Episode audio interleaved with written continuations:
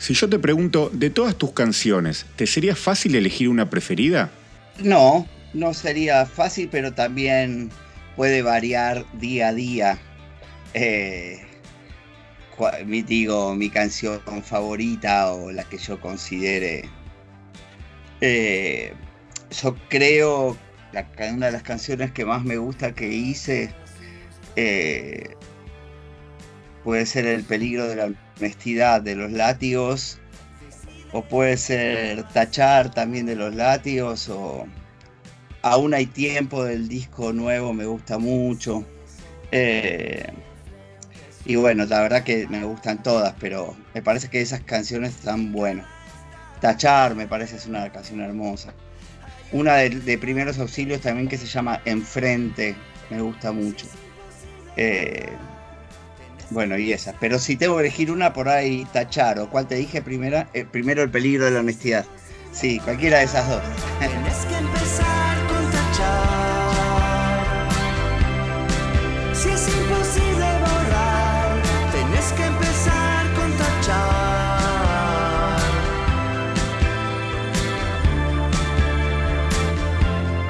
Sí, por ejemplo, el peligro de la, de la honestidad, te quería decir esto me estaba por olvidar el peligro de la honestidad es no saber callar. Lo saqué del padrino. El padrino, la parte 3, cuando está con un cura de, ¿viste? de Hacienda, del Vaticano, de inmobiliaria. Y no sé qué le dice, y el tipo le dice algo así: el peligro de la honestidad es no saber callar o no, guardar silencio. Pero bueno, lo saqué de ahí.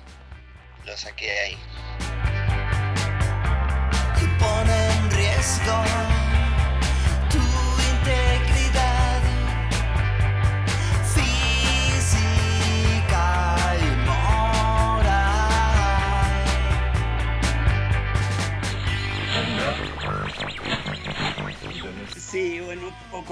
También otra curiosidad en cuanto a las letras del disco Hombre, eh, no tiene género, ninguna canción le habla eh, a ella o a él.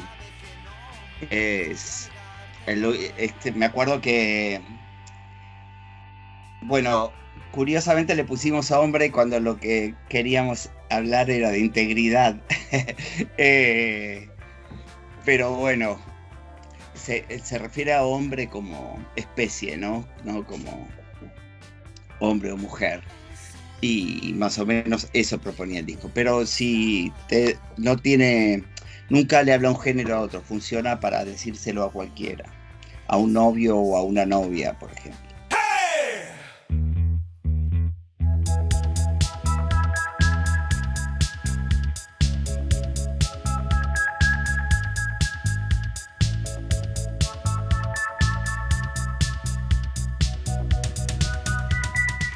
Para Marcelo Seoli, ¿cada canción es un tesoro? No. no. Cada canción no, sí muchas. Eh, muchas canciones sí. Y hay otras que, hablando de mis canciones, ¿no? De mis canciones, sí. Hay algunas que sí, otras que no. Otras que por ahí sufro por ahí por la interpretación. O, de todas maneras no me escucho mucho. Entonces, pero yo creo que más que un tesoro es una bendición poder hacerlo porque eh, cada vez que, que me pasa que me enfrento a hacer una canción, siento que no me va a salir otra vez, que ya se me terminó, que no me sale más, que se me fue la onda. Y, después mágicamente se van uniendo las palabras y, va apareciendo. Y ese es un momento que, bueno, nada, la frustración que, sentís cuando arrancás por ahí, después se ve opacada con la felicidad cuando ya empieza a funcionar y ya aparece una melodía linda o un par de palabras que te sugieren algo o que te provocan. Y, bueno, es realmente mágico. Después, sí, por ahí también son unos pequeños tesoros personales, ¿no?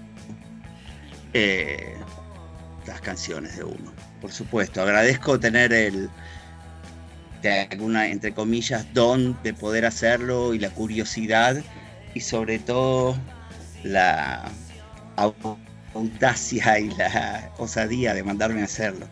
Bueno, Tano, y la última, o la chapa, digamos, que se me ocurre a raíz de esto que contabas, es si te agarra ansiedad cuando pasa por ahí un periodo donde no sale ninguna canción, donde a veces uno elige dejar de costado el instrumento o no meterse en nuevas ideas como para oxigenarse. Pero a veces pasa también que está en un periodo introspectivo, buscando nuevas ideas y no sale. ¿Qué te pasa a vos? ¿Te agarra ansiedad? ¿Cómo transitas esos momentos? Mira, depende en la que esté. Depende si por ahí estoy, no sé, en otra o de viaje o eso, ni me doy cuenta. Ahora si estoy tratando de hacer música y no me sale, sería una frustración. Pero de hecho me tomé, pero estuve bastante tiempo sin componer y me parece que está bueno, qué sé yo. Eh, por ahí cuando tenés la presión y, se transforma en un laburo y tenés que seguir componiendo como le pasa a algunos colegas porque sostienen empresas, ¿no? Directamente. Eh, y con esa presión, eh, por ahí, bueno, sí, ya debe ser, no sé, otra presión que yo desconozco. la verdad que compongo cuando se me da la gana y, y también edito ahora por ahí esta continuidad que estoy teniendo con por laburar con un sello, eh, sí me presiona en el sentido de, bueno, tenemos en dos meses largar un tema, ver qué largo, ver con qué puedo sorprender o sorprenderme a mí mismo al menos.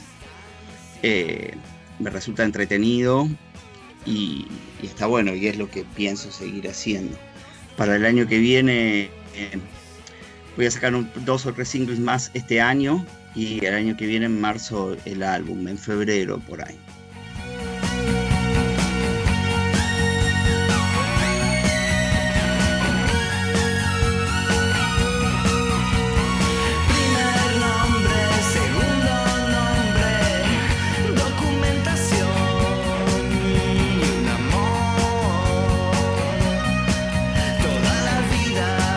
Bueno, gente, le agradecemos muchísimo a Marcelo Altano Seoli y ojalá que ustedes lo hayan disfrutado tanto como nosotros. Nos escuchamos en el próximo capítulo. Y no olviden seguirnos en nuestras redes sociales. Rascacielos Podcast en Spotify, YouTube, Instagram y Facebook. Un abrazo grande para todos.